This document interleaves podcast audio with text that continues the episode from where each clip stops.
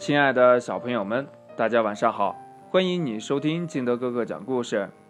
今天呢，金德哥哥给大家讲的故事叫《森林着火了》。清晨呀，小花猪伸着懒腰从屋子里走了出来，天边一片通红。这小花猪呀，兴奋的大喊：“哇，好大一片火烧云呐！”是什么？火烧云？大大火已经烧烧着云彩了。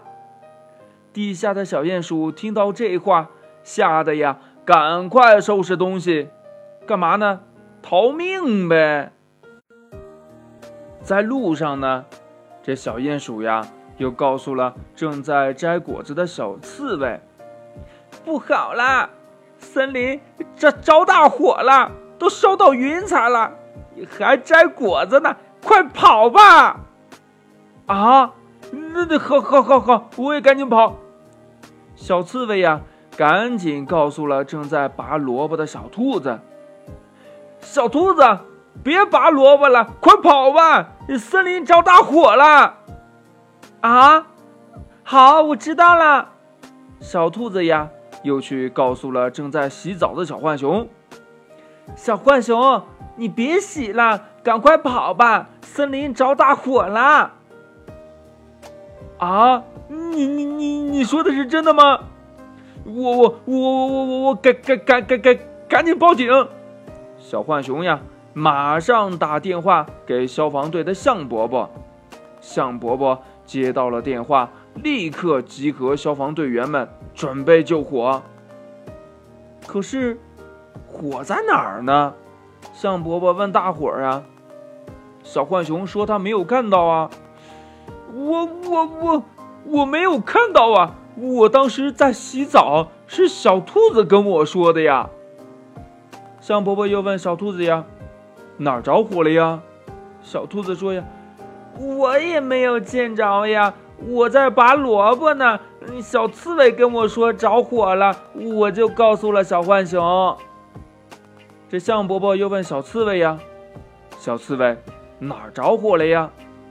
小刺猬说：“我早上摘果子呢，小鼹鼠跟我说着火了，让我赶紧跑，我就告诉了小兔子。”那小鼹鼠哪儿着火了呢？小鼹鼠说：“呀，我早早上听小猪说的呀。”大家急忙找到了小花猪，问呢：“小花猪，到底哪儿着火了呀？”小花猪挠挠头啊，啊，着火？哪儿哪儿着火了呀？赶赶紧救火呀！不是你说的着火了吗？是谁说的着火了？我没说着火呀，我不知道啊。小鼹鼠急忙说呀。可是我早上明明听你说火烧云呢，啊啊啊啊！什么？大家一起叫道啊！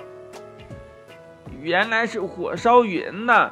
小刺猬说：“小鼹鼠，你是真是乱传话呀！你害得我今天的果子都还没摘呢。”小兔子说：“呀，哼，我的萝卜还在地里埋着呢。”大家开始埋怨小鼹鼠，这小鼹鼠觉得好委屈呀。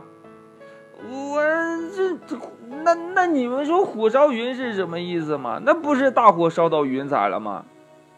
这大象伯伯对大家说：“哎，好了好了，小鼹鼠生活在地下，也难怪他呀没有见过火烧云。”然后呢，大象伯伯。又对小鼹鼠说：“火烧云呐，是被阳光染红的云彩，不是着火了。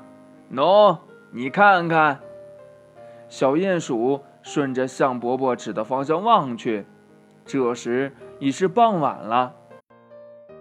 这天边呀，又出现了一片火红的云彩，大家呢就一起坐在草地上。看着红彤彤的晚霞，小鼹鼠呀，还是第一次见到这种美景呢。